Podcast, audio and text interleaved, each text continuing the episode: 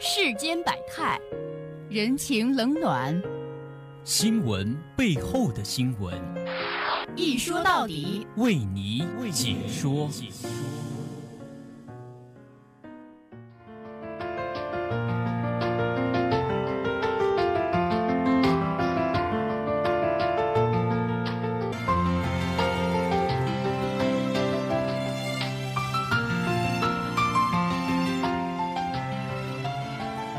接下来是一说到底，对快递保丢不保损需明辨是非。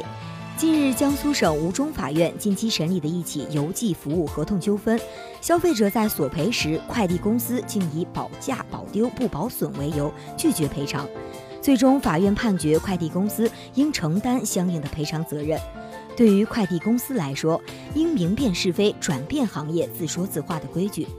改变经营者重利益轻风险、重创收轻管理的业态，快递丢失损坏都是小概率事件。快递公司提出的保丢不保损，却明显损害了消费者利益，大大降低了快递行业诚信度。保丢不保损一说虽减轻了其所要承担的责任，却加重了消费者的负担，显失公平。其最大的要害是没有法律效力。快递业的健康发展有赖于科学管理、监管得当。也有赖于广大消费者理性面对、依法维权。事实上，面对任何一个潜规则在行的行业，司法维权都是明辨是非的途径。只有在司法维权的基础上，行业旧规才会松动瓦解，行业新服务、新规定和新气象才会萌芽生长。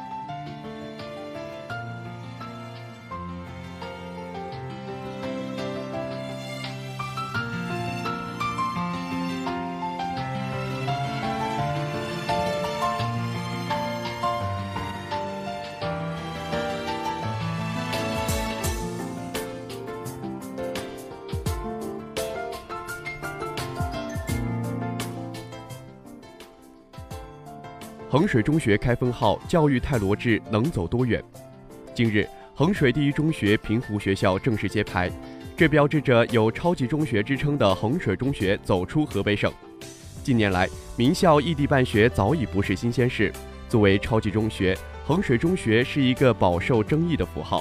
一方面，它用每年百名左右考入清华、北大的人数被外界疯传军事化管理，逐渐闻名，被应试化教育下的人们所向往。另一方面，高考集中营的别称也为其抹上了一层浓重的灰色。尽管衡水中学声称所谓“魔鬼式训练”是一套科学严谨并行之有效的教育管理方式，而正是这样的管理方式，或许被许多人认为泯灭了学生的天性，扼杀了学生的创造力，与国家所提倡的素质教育理念背道而驰。毋庸置疑，泰罗志将整个社会生产效率提高到前所未有的程度。虽说泰罗志可以提高社会生产效率，使效益最大化，泰罗志能否培养出大师却是另外一回事儿。而胸怀教育理想的人所担心的是，在现实利益下，泰罗志的衡水中学能否发展长远。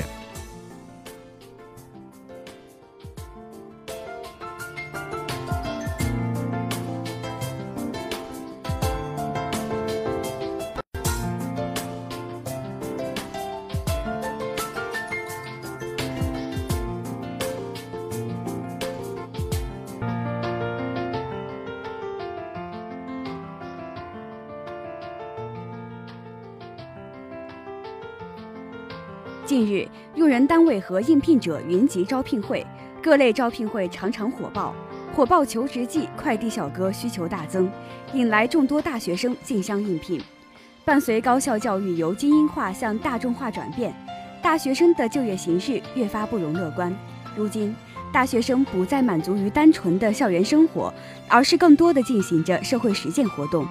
做兼职本也无可厚非，但所谓正确的兼职观。当以辅助学业为主导，不断提升硬实力。唯有手握金刚钻，方能揽得瓷器活。对于学生而言，切不可只盯眼前的利和绩，而应该充分利用业余时间充实自己，扩充知识面，而非去追求狭隘兼职观下的蝇头小利。